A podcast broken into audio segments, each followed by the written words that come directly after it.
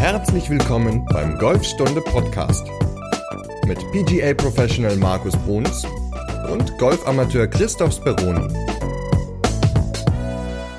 Augen auf beim Driverkauf. Folge 57 des Golfstunde Podcasts. Und wie immer mit dabei, na wer wohl? Der Markus. Moin. Genau, moin Chris. Ja, das war doch eine schöne Einleitung. Augen auf beim Driverkauf. Das ist äh, schöner Reimespruch. Ja, es geht heute, äh, wie du schon sagtest, um die Auswahl des richtigen Drivers. Genau, und worauf man da alles achten muss, weil viele bestellen ja einfach so im Internet, habe ich auch schon gemacht, äh, beziehungsweise ich habe auch noch nie ein Driver-Fitting gemacht, muss ich auch zugeben. Aber wenn man halt schon irgendwie so einen Driver, sage ich mal, auf gut Dünken kauft, dann sollte man trotzdem auf so ein paar Sachen achten und auf, über die sprechen wir in der heutigen Folge. Aber bevor wir das machen, vielleicht über einen anderen Driver. Und zwar, du hast ja wieder fleißig getestet. Ganz genau. Ich habe den Mitsuno Driver getestet, beziehungsweise sogar zwei verschiedene Köpfe, nämlich den STX Kopf und den STZ Kopf. Und ja, das war wieder eine ganz spannende Geschichte, denn ich hatte ja auch schon vor einigen Wochen den Titleist TSI 2 und TSI 3 getestet. Also auch von einer Firma zwei unterschiedliche Modelle.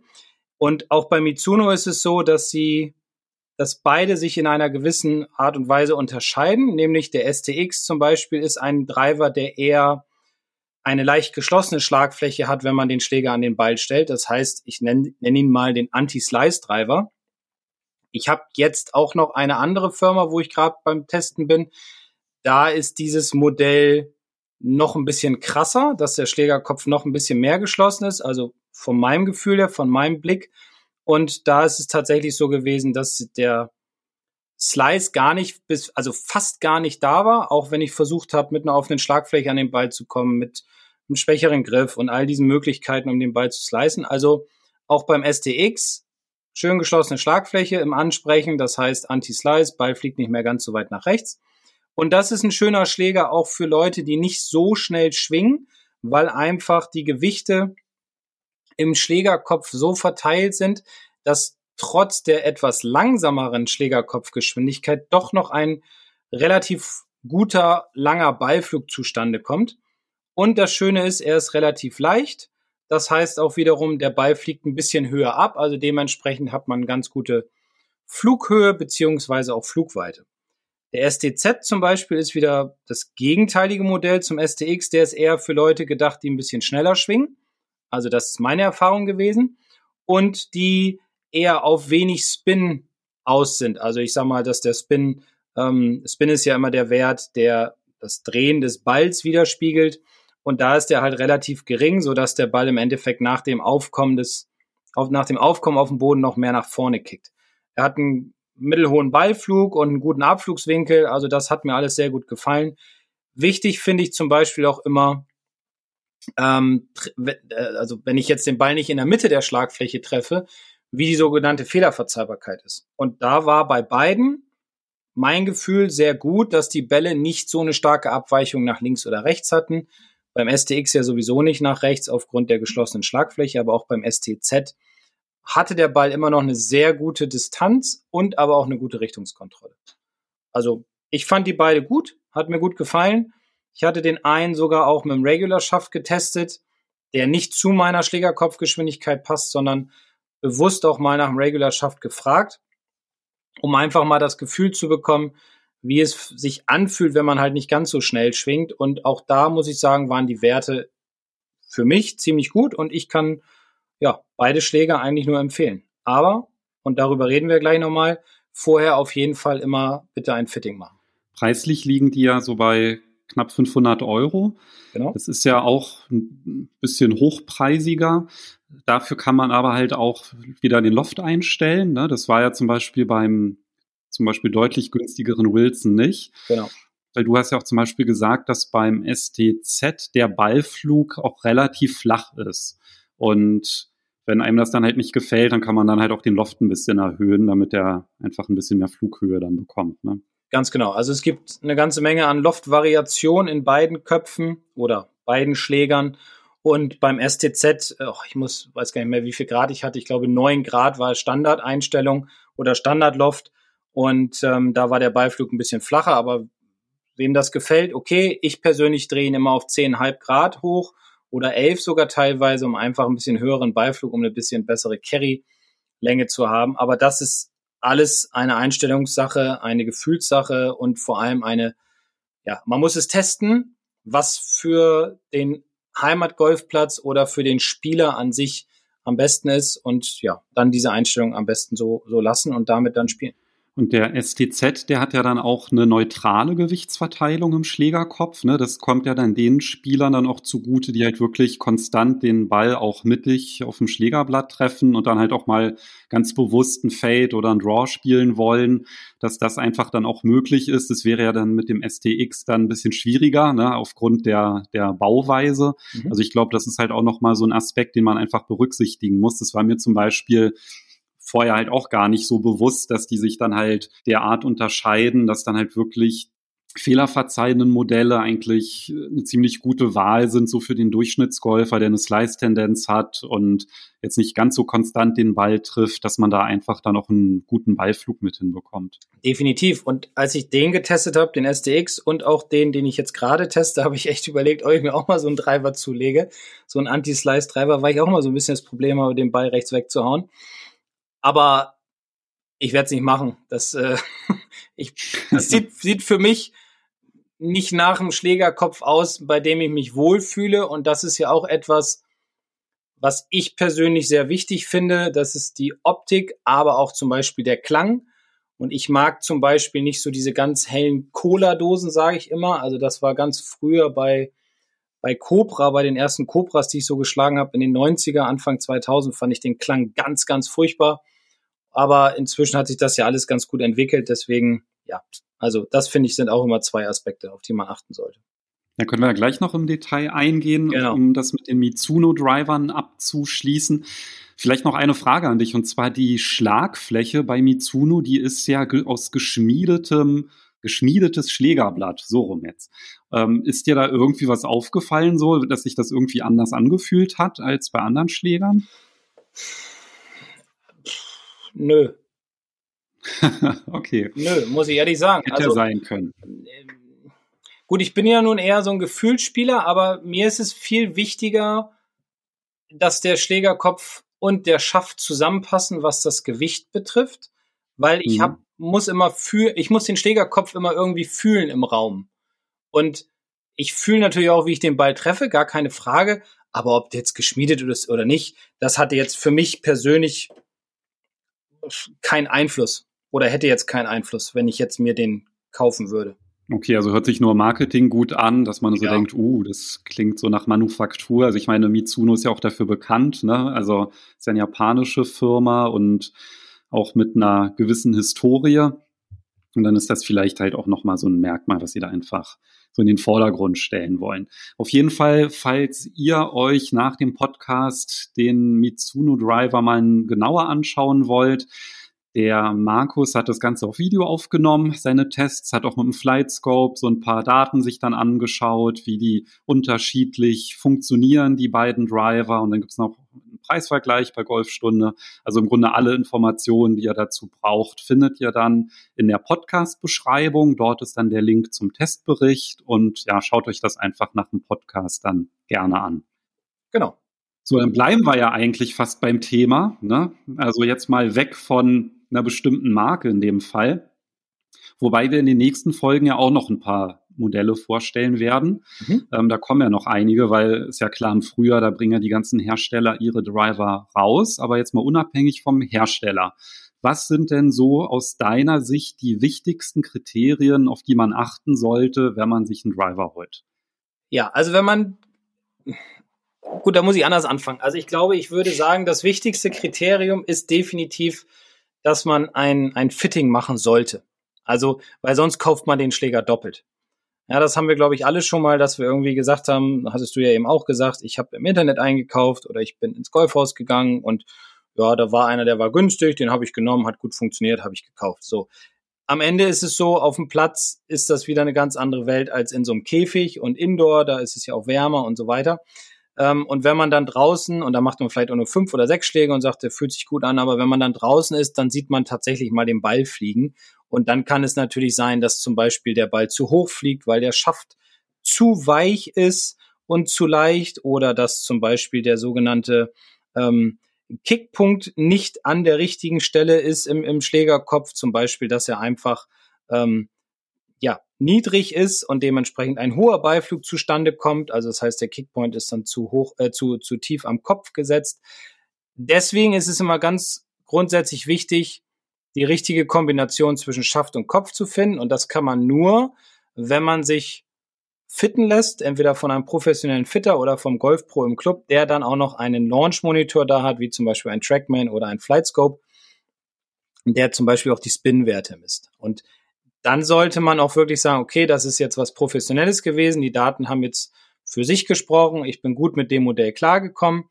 Das kann einige Zeit dauern. Also ich, ich biete ja auch Fitting an ähm, für eine bestimmte Firma und da ist es so, dass ich teilweise 90 Minuten für ein Driver-Fitting brauche, weil man verschiedene Köpfe ausprobiert, weil man ähm, verschiedene Schäfte ausprobiert, weil ich teilweise auch mit den Leuten dann mal auf ein Loch gehe und sie da ein paar Bälle schlagen lasse und ja, und, und einschlagen vorher und so. Also es dauert alles ein bisschen, aber ich glaube, diese Investition in so ein Fitting für den Driver ist schon sehr, sehr erstrebenswert oder lohnenswert, weil es ist ja neben dem Putter in meinen Augen der wichtigste Schläger.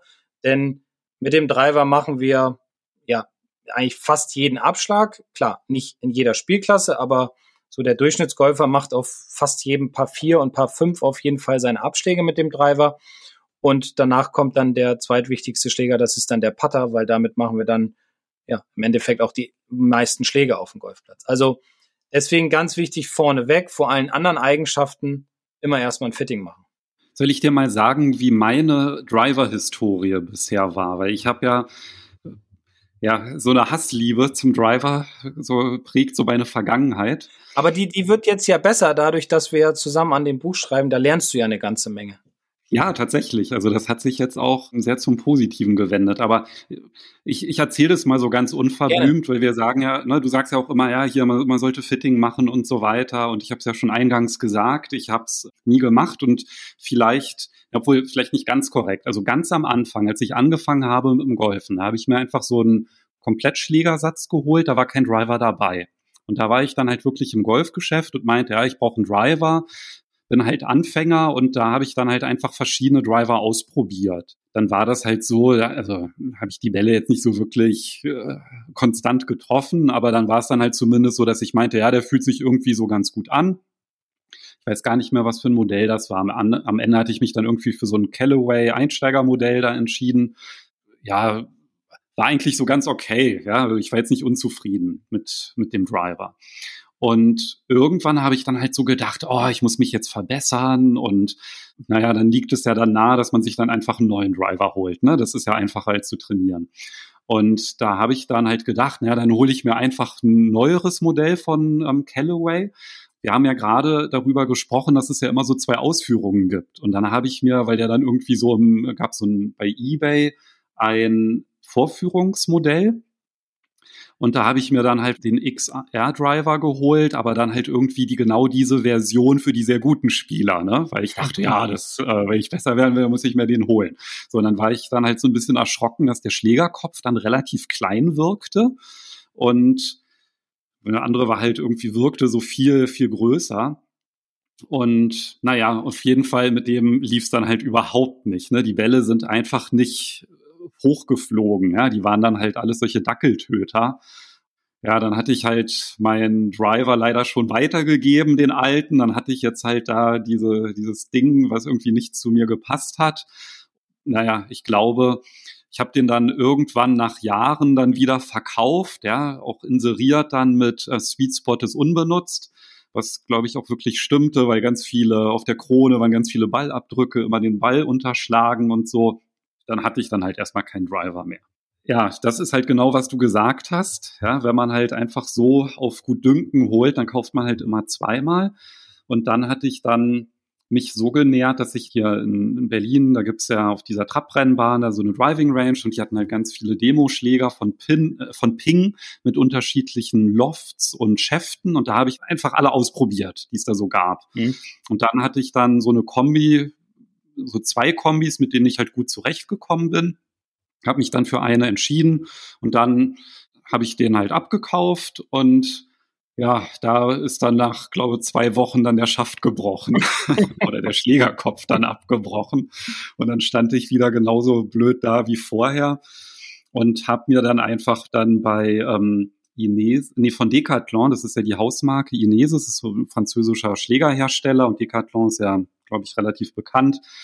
Und da habe ich mir dann einfach von Inesis so einen Driver dann halt geholt, der ähnliche, äh, einen ähnlichen Loft, ähnlichen Schaft alles hatte und dachte, naja, wenn der, wenn er nicht passt, dann schicke ich den halt zurück, weil da hast du dann halt auch so ein, du kannst die Schläger dann halt auch ausprobieren und wenn sie dir nicht gefallen, dann kannst du halt auch zurückschicken. Okay. Und mit dem hat's dann halt echt gut funktioniert und den benutze ich jetzt halt auch weiterhin, wobei ich aber auch glaube, dass da halt auch noch ein größeres Potenzial ist, weil der hat halt einen verkürzten Schaft und alles und ja, ist halt auch nur so zufällig gewählt. Ne? Und ich glaube, wenn man halt da wirklich mit dem Launch-Monitor systematisch optimiert, dass da halt auch noch einiges drin ist. Also jetzt bei dem Driver habe ich, also der, der, ich glaube, der passt so ganz grob, weil ich halt so einen Spin von 2500 immer so im Schnitt habe mit dem Launch-Monitor. Das ist ja ganz okay. Wie hoch ist denn deine Schlägerkopfgeschwindigkeit?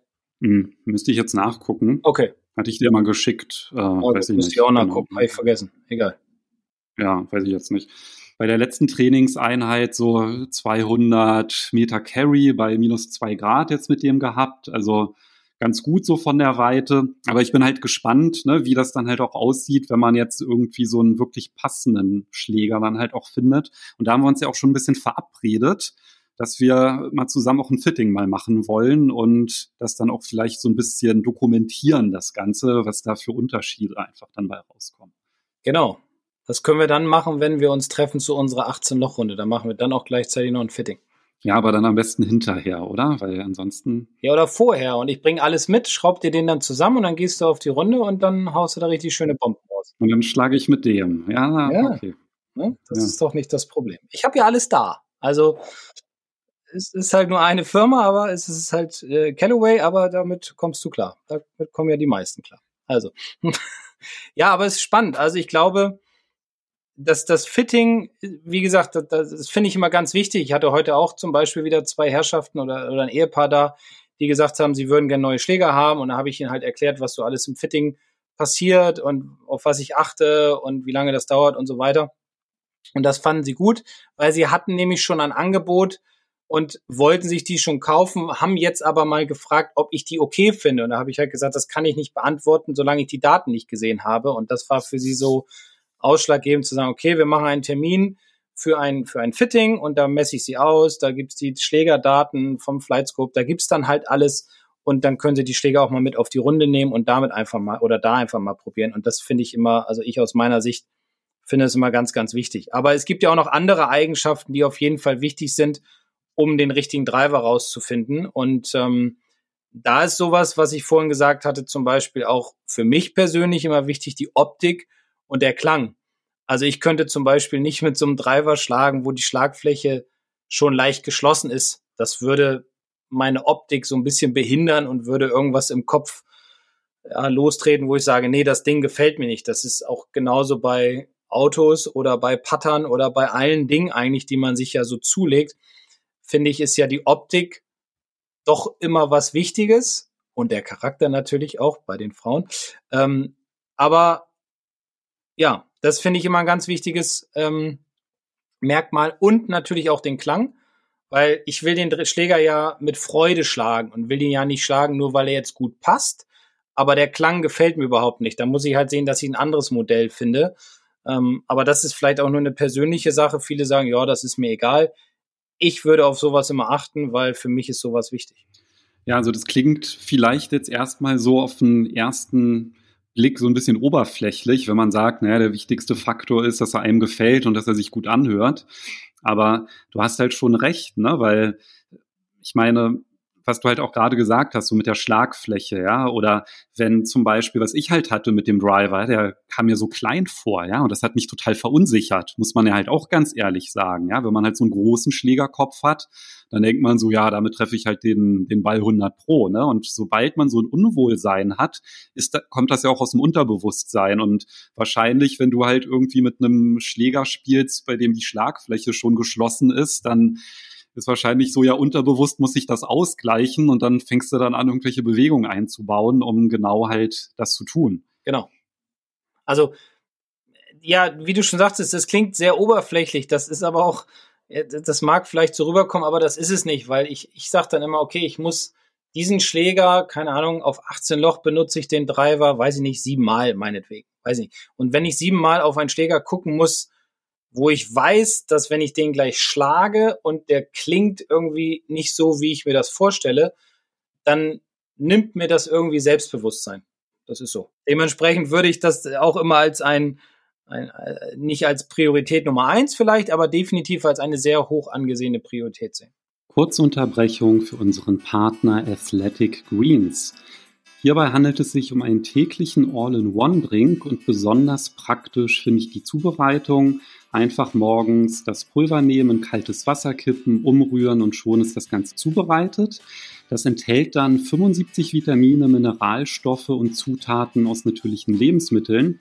Und ich habe vorher vier verschiedene Präparate genommen und mit Athletic Greens hat man wirklich alles abgedeckt. Das heißt, mehr Leistungsfähigkeit, eine verbesserte Regeneration, eine bessere Verdauung und auch eine Stärkung des Immunsystems. Das Ganze kannst du bestellen unter athleticgreens.com slash Golfstunde. Da bekommst du dann noch einen ganzen Jahresvorrat Vitamin D-Tropfen dazu. Und wenn du möchtest, kriegst du das monatlich geliefert und Athletic Greens bezeichnet das selber als Nährstoffversicherung für den Körper. athleticgreens.com slash Golfstunde. Ja, und zumindest ist es ja auch nicht das einzige Kriterium, ist ja halt auch ganz wichtig, ne? sondern wie ich dann halt dachte, ja, auf dem Foto ähm, sieht gut aus und dann hat irgendwie der Schaft anscheinend nicht zu mir gepasst, weil dann auf einmal der Ballflug, äh, Ballflug immer sehr, sehr flach war und der Ball gar nicht abgehoben ist und gar keine Weite hatte. Das heißt, das ist halt zwar ein wichtiges Kriterium, aber die anderen Werte müssen natürlich auch stimmen. Aber ich glaube, das ist halt erstmal so Auswahlkriterium eins, ne, optisch, ähm, dass das halt irgendwie stimmt, dass man sagt, ja, mit dem, der gefällt mir irgendwie. Aber dann ist es natürlich halt auch wichtig, dass die anderen Kriterien passen und die kann man ja zumindest auch beeinflussen, weil ein Schaft lässt sich ja austauschen.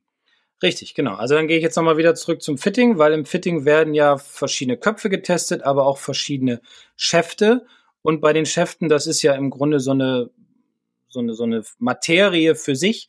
Und es gibt so ein paar Punkte, die können wir mal eben kurz ansprechen, die, die wichtig sind oder die ich wichtig finde. Das ist zum Beispiel, als allererstes muss man halt rausfinden von dem Spieler die Schlägerkopfgeschwindigkeit. So, und dann nimmt man den jeweiligen Schaft dazu. Also zum Beispiel, ich schwinge immer so um die 105 bis 110 Meilen. Da wäre für mich ein, ein Stiff ein Stiff-Schaft ähm, ideal. Wenn man dann da drüber ist, ist zum Beispiel ein X-Schaft, also ein extra Stiff-Schaft ideal. Das ist dann halt so, dass die Biegsamkeit des Schaftes halt nicht so stark ist. Wenn ich jetzt äh, älter bin und nicht mehr ganz so schnell schwinge, dann nehme ich vielleicht einen Seniorenflex. Ja, da müsste man gucken, in welcher Region sich da die Schlägerkopfgeschwindigkeit befindet und der würde einem dann wieder helfen durch diese Flexibilität, dass der Ball besser getroffen wird, beziehungsweise höher wegfliegt und dementsprechend auch mehr Länge bekommt. Also deswegen ist es halt so wichtig, immer ein Fitting zu machen, um herauszufinden, wie hoch ist meine persönliche Schlägerkopfgeschwindigkeit und welcher Schaft vom Flex passt dann zu mir. Es ist häufig so, dass Schäfte, die hart sind, also ein Stiff-Schaft oder ein Extra Stiff-Schaft, die sind sehr hart in ihrem Verbund, dann auch schwerer sind als weichere Schäfte, wie zum Beispiel ein Seniorenschaft oder ein Regular-Schaft für Herren oder halt der Ladies-Schaft für Damen. Ähm, das ist halt so, ja, so vorgegeben sozusagen, weil wenn ich einen weichen Schaft habe, schwinge ich also auch nicht so schnell und dementsprechend würde mir ein schwerer Schaft nicht zugutekommen, weil ich habe dann ja auch nicht so viel Power, nicht so viel Kraft, um diesen schweren Schaft dann zu bewegen. Dementsprechend sind die weichen Schäfte meistens auch sehr leicht.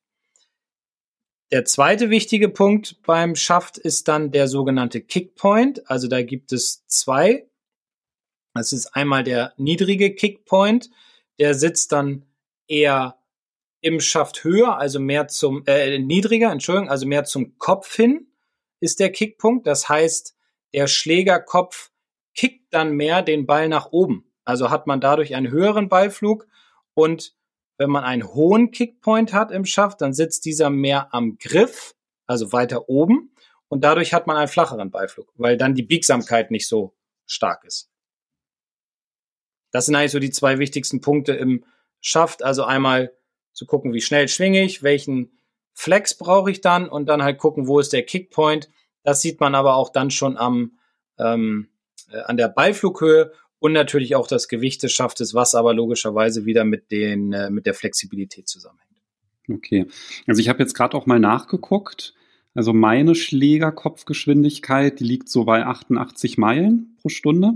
Mhm. Du hattest wie viel? 105. Also ich habe heute gerade äh, gemessen und ich hatte heute, der schnellste war, war, oder im Schnitt war ich bei 105 bei 10 Drives. Okay. Und bei 105, da spielst du was für ein Schaft? Ich spiele einen Stiff-Schaft. Ein Stiff. Siehst du, und das heißt, also ich hatte ja bei diesem, bei meinem Fehlkauf, da hatte ich halt auch einen Stiff-Schaft und da ist halt der Ball dann halt nicht ähm, gestiegen und wenn ich halt mit einem Regular spiele, ist das macht das halt einfach einen riesen Unterschied an der Stelle. Was passiert denn bei dir, wenn du mit dem Regular spielst? Da geht das Ding nur nach oben. Also da fliegt der Ball im Grunde einfach hoch weg. Da ist dann überhaupt keine Möglichkeit, irgendwie eine Kontrolle auf den Ball zu kriegen. Ähm, und er ist natürlich auch wesentlich kürzer. Aufgrund der Flughöhe dann natürlich. Ne? Ja, ist halt ganz interessant, ne? weil das ja genau das dann halt auch bestätigt, ja. dass man dann halt zweimal kauft, wenn man da irgendwie den, den falschen Schaft hat. Also lohnt sich das halt auf jeden Fall irgendwie zumindest die Schlägerkopfgeschwindigkeit zu wissen. Also angenommen, es gibt ja auch welche, die sagen, ne, ich mache halt kein Fitting, weil ich traue mich nicht oder da gibt irgendwelche Vorbehalte, dann macht es halt auf jeden Fall Sinn, zumindest zu gucken ähm, oder herauszufinden, wie die Schlägerkopfgeschwindigkeit ist, um da halt schon mal so zu schauen, da gibt es ja auch so Tabellen und in deinem Buch wird es ja dann auch drin sein, dass man halt so gucken kann, welcher Schaft passt so ungefähr ne, vom, vom Flex. Gut, wenn man einen eigenen Launch-Monitor natürlich hat und äh, also jetzt eine günstige Variante oder vielleicht zu Hause auch sich so, so einen Käfig gebaut hat, jetzt in der Corona-Zeit, und man hat halt einen Launch-Monitor, dann sieht man ja auch schon selbst seine Schlägerkopfgeschwindigkeit und kann dann, wie du schon sagtest, anhand der Tabellen mal gucken, ja, kann dann auch gucken, in, also ich sag mal so, in de, selbst in dem Bereich einer äh, ähm, der Schlägerkopfgeschwindigkeit, also von ungefähr 95 bis 105 Meilen, so im Stiff-Bereich, gibt es ja auch in den Gewichten der Schäfte Unterschiede. Ja, also wenn ich dann wieder etwas langsamer im Stiff-Bereich schwinge, dann nehme ich halt auch einen leichteren Schaft. Ich zum Beispiel schwinge an der etwas höheren Grenze und habe einen 70 Gramm Schaft. Also der ist dann wieder ein bisschen schwerer. Es gibt aber auch leichtere. Also da kann man halt aber auch im Internet ganz gut nachgucken oder dann halt auch ja, später im Buch. Ne? Also ich habe mal so ein ähm, Hybrid-Setting gemacht und da ist mir das dann halt auch aufgefallen, dass halt dieses Gewicht ja auch einen ganz großen Einfluss auf den Rhythmus einfach hat. Ne? Also das ist halt unglaublich schwierig zu schwingen, rhythmisch zu schwingen mit einem Schläger, bei dem dieses, diese Gewichtsverteilung irgendwie nicht so richtig passt. Genau. Das ging mir zum Beispiel beim Testen mit dem Mitsuno Driver, dadurch, dass ich da ja einen Regular Schaft drin hatte, musste ich relativ langsam und rhythmisch schwingen im Vergleich zu dem anderen, wo ich einen Stiffschaft drin hatte. Da konnte ich also meine normale Geschwindigkeit aufbauen. Bei dem Regular musste ich langsamer schwingen, damit ich überhaupt ja was fühle im Schläger, weil ansonsten würde der wie so eine labbrige Peitsche da durch, durch den Raum einfach schwingen und dann würde der Ball sonst wohin gehen. Also deswegen ist es, ja, ich kann immer nur wieder sagen, Fitting machen, Schlägerkopfgeschwindigkeit, richtigen Schaft einbauen zum passenden Kopf und dann ist die Sache auch äh, kann sie nur positiv enden.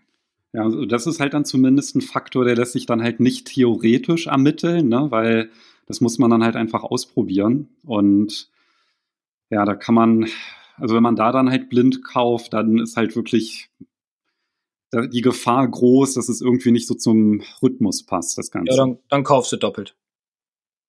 Also das ja. ist dann so, ja, muss man einfach so sagen. Aber was ja heutzutage auch noch ganz, ganz wichtig ist bei der Auswahl des richtigen Drivers, ist ja ein Wort, was seit vielen Jahren immer so rumgeistert in der Golfbranche, ist ja die Federverzeihbarkeit. Und die Hersteller heutzutage versuchen natürlich, das Golfspielen für den Golfer so leicht wie möglich zu machen. Das heißt also, sie passen zum Beispiel bei Eisen den Loft an, dass man weniger Loft auf dem Eisensieben hat als früher. Sie machen den Schlägerkopf oder die Schlagfläche beim Driver ein bisschen größer.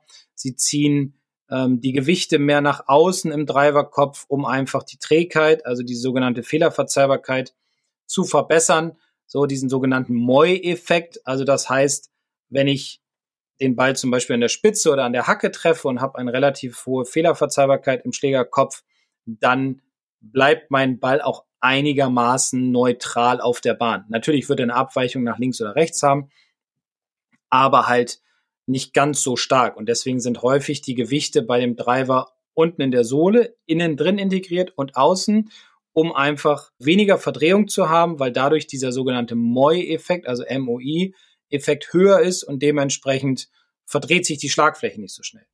Weil wenn der mehr in der Mitte ist, also enger zusammen, dann würde die Fehlerverzeihbarkeit kleiner werden, dann müsste ich die Bälle immer in der Mitte treffen und dürfte nicht eine Abweichung an der Spitze oder Hacke haben, weil dann würde das eine extreme Abweichung im Beiflug haben.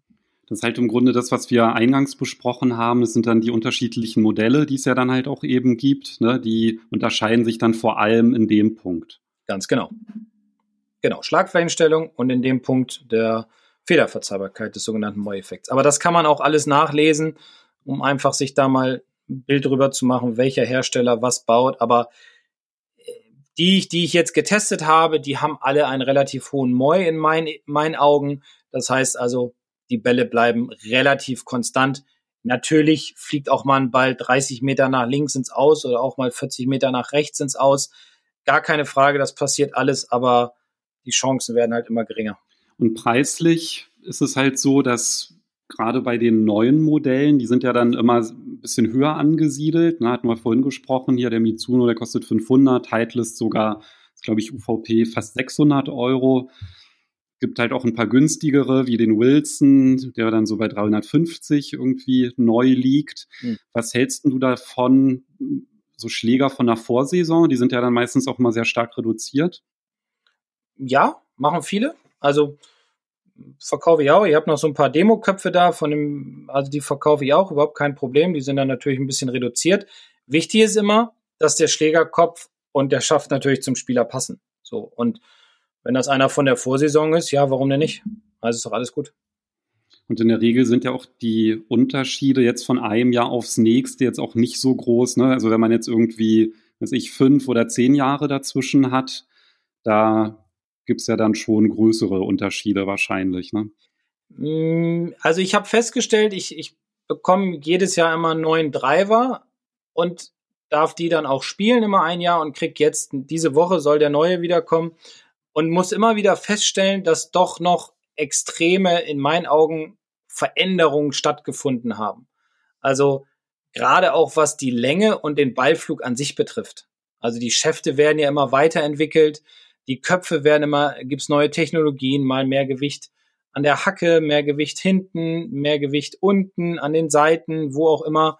Eine dünnere Schlagfläche, eine ausgefräste Schlagfläche von innen, die weniger Spin hervorrufen soll. Also es gibt ganz, ganz viele Punkte, die mir auffallen, dass die Bälle noch besser fliegen als im letzten Jahr mit dem letzten Driver. Aber ja, das ist mein Gefühl. Und ist es so, dass du dass du sagen würdest, also ist es einfach nur anders oder halt wirklich besser, ne? Weil ich meine, klar, wenn die dann irgendwie da an der Gewichtsverteilung ein bisschen gearbeitet wird und es halt Veränderungen gibt, dass es dann halt vielleicht dann erstmal anders ist wegen ungewohnt, also ist ein anderes Schlaggefühl, aber ist es halt wirklich so, dass du dann auch wirklich, keine Ahnung, nach 18 Loch sagen würdest, ja, da habe ich jetzt schon gemerkt, dass ich jetzt hier eine bessere Kontrolle oder länger hatte?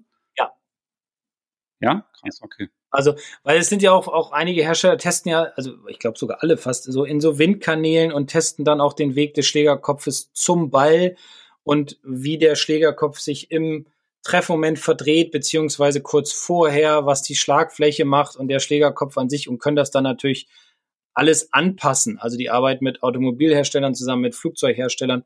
Das heißt, die Technologie heutzutage ist schon extremst weit und wie gesagt, ich persönlich fühle das und sehe das auch anhand der Werte und merke auch in den letzten Jahren, dass meine Bälle auf dem Platz wesentlich konstanter fliegen. Natürlich gibt es auch mal Schläge, die rechts weggehen, gar keine Frage. Aber es ist wesentlich mehr Konstanz drin und es sind noch ein paar Meter mehr Länge. Also ich bin jetzt schon auf das neue Modell gespannt, was ich jetzt diese Woche kriege. Das habe ich noch nicht getestet. Ähm, bin mal gespannt, was da jetzt rauskommt. Und wenn du das halt wirklich so vergleichst, also was würdest du sagen? Also wenn man jetzt so, sag ich mal, ein Durchschnittsgolfer ist, alle wie viele Jahre sollte man sich dann mit einem neuen Driver beschäftigen? Also ich glaube, jede Saison, das ist natürlich dann halt nur für extrem ambitioniert. Ich meine, geht ja dann halt auch ins Geld, gibt ja auch nicht nur den Driver ne, als äh, Schläger. Aber was würdest du sagen, ist so ein guter Rhythmus, so für einen Durchschnittsgolfer, sich dann vielleicht mal ein neues Modell auch anzuschauen? Ja, also es gibt ja den und den. Also es gibt auch viele, also ich glaube, es gibt die drei Kategorien. Der eine sagt, boah, ich spiele seit zwölf Jahren mit einem und demselben Driver, ich fühle mich wohl, ich sehe es nicht ein, so viel Geld zu investieren. Dann gibt es den, der sagt, okay, alle drei Jahre, dann ist der Fortschritt zu dem vor drei Jahre Modell wieder ein bisschen größer. Und es gibt natürlich die krassen, also da kenne ich auch so ein paar, die kaufen sich jedes Jahr, weiß nicht, zwei, drei, vier Stück teilweise. Okay. Von verschiedenen Herstellern. Ja, also ich meine, ich erlebe es ja tagtäglich auf der Driving Range. Oh, guck mal, ich habe schon wieder einen neuen Driver. Ich so, ja, warte, du hast doch gerade vor zwei Monaten. Ja, aber ich habe den von dem anderen probiert und das hat mir so gut gefallen und irgendwie funktioniert das. Und zwei Wochen später kommt er und sagt, ah, irgendwie funktioniert er doch nicht, ich nehme wieder den alten. Also, das ist so, ich meine, ich war auch mal so, dass ich das bei Pattern gemacht habe und habe mir pro Saison zwei, drei Patter gekauft, einfach in dem Irrglauben, dass das nächste Turnier gut war aufgrund des neuen Putters. Ja, war es auch, aber nicht, weil sich meine Bewegung verändert hat, sondern nur, weil ich ein anderes Gefühl hatte. Also, aber drei Turniere später war das Gefühl wieder weg und der Putter war auch scheiße. Also, das ist so, ich kann es nicht sagen, wann man einen neuen Driver kauft. Ganz ehrlich, ich kann es dir nicht beantworten. Ich würde sagen, vielleicht im Schnitt alle drei, vier Jahre. Das wäre jetzt so spontan. Okay. Da hätte ich jetzt auch so vom Bauchgefühl heraus jetzt so gedeutet, ja, nach deinen Ausführungen. Ja, was ja noch ganz spannend ist, der Philipp, der hat uns nämlich eine Nachricht geschickt und der hat nämlich gefragt, wie das denn so aussieht, nämlich genau das. Ihn würde es halt interessieren, wie denn so die Unterschiede sind mit, also jetzt auf Eisen bezogen, wenn man so ein zehn Jahre altes Eisen hat im Vergleich zum aktuellen, ja, also einfach diesen Vergleich zu haben.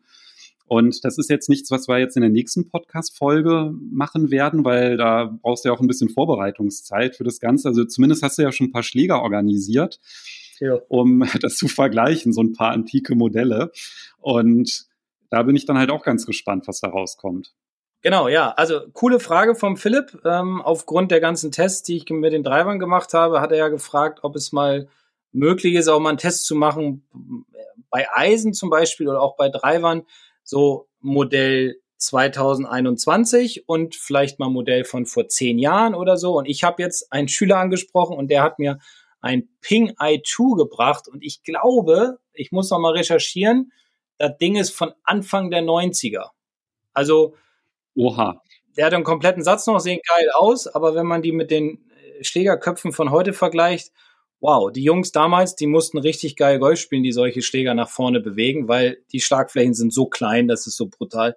Also das werde ich auf jeden Fall mal testen, werde das auch aufnehmen. Ich suche jetzt noch einen, der vielleicht einen Satz hat von vor 12, 13 Jahren irgendwie, also Anfang ja, 2010, 2009, 2008 in dem Bereich irgendwie, ähm, damit ich drei Sätze habe und dann nehme ich meinen dagegen. Gut, der ist aus 2019, aber das ist ja relativ neu und dann mache ich mal einen Vergleich darüber. Ja, bin ich super gespannt. Die Podcast-Folge gibt es dann natürlich erst, wenn der Vergleich abgeschlossen ist. Es ist ein bisschen aufwendiger. Und der Philipp, der hat uns auch eine Sprachnachricht dazu geschickt und die hören wir uns dann an, wenn wir über das Thema sprechen. Aber ja, bin ich mal ganz gespannt auf die Ergebnisse. Genau, es kann auch ein bisschen dauern, weil im Moment ist es so kalt hier in Bremen, dass es eigentlich nicht so viel Spaß macht, da Bälle zu schlagen. Also und auch nicht so die richtige Auswirkung auf den Beiflug hat. Das heißt, ich denke mal irgendwie in den nächsten zwei, drei Monaten. Und dann gibt es dazu ein Ergebnis. Genau, dann zumindest an der Stelle, Philipp, wir haben uns, wir haben dich da nicht vergessen, ja, deine Nachricht ist angekommen, wir freuen uns total auf das Thema. ja, dann kannst du dich drauf freuen, wenn die Temperaturen wieder ein bisschen steigen, dass wir dann halt auch gute Vergleichswerte haben. Genau, freue mich auch schon. Bin mal gespannt, wie das so wird. Ja, dann würde ich sagen, sind wir soweit durch ne, mit dem Thema Driverkauf. Ja. Ansonsten gibt's ja dann auch noch in den nächsten Wochen dann noch reichlich Inspiration an neuen Modellen. Da hat sich jetzt wieder einiges getan. Jeder Hersteller bringt da ja was Neues raus werden wir dann auch noch drüber sprechen. Und was ist denn dann das Thema in Folge 58? Genau, da werden wir über ja, sinnvolle Trainingstools sprechen oder Trainingstools an sich, die, die jedem Golfer helfen können, sein Spiel zu verbessern, egal in welchem Bereich. Ich freue mich auf die nächste Folge, weil auch das finde ich ein spannendes Thema, weil ich finde Trainingstools, nicht jetzt alle, aber einige können dann schon mal in so eine Golftasche reinwandern und die kann man auch ruhig verwenden dann, ob zu Hause auf der Range Darüber reden wir dann in der nächsten Folge. Dann bis nächste Woche und ich freue mich drauf. Ich mich auch und bleibt schön gesund. Tschüss.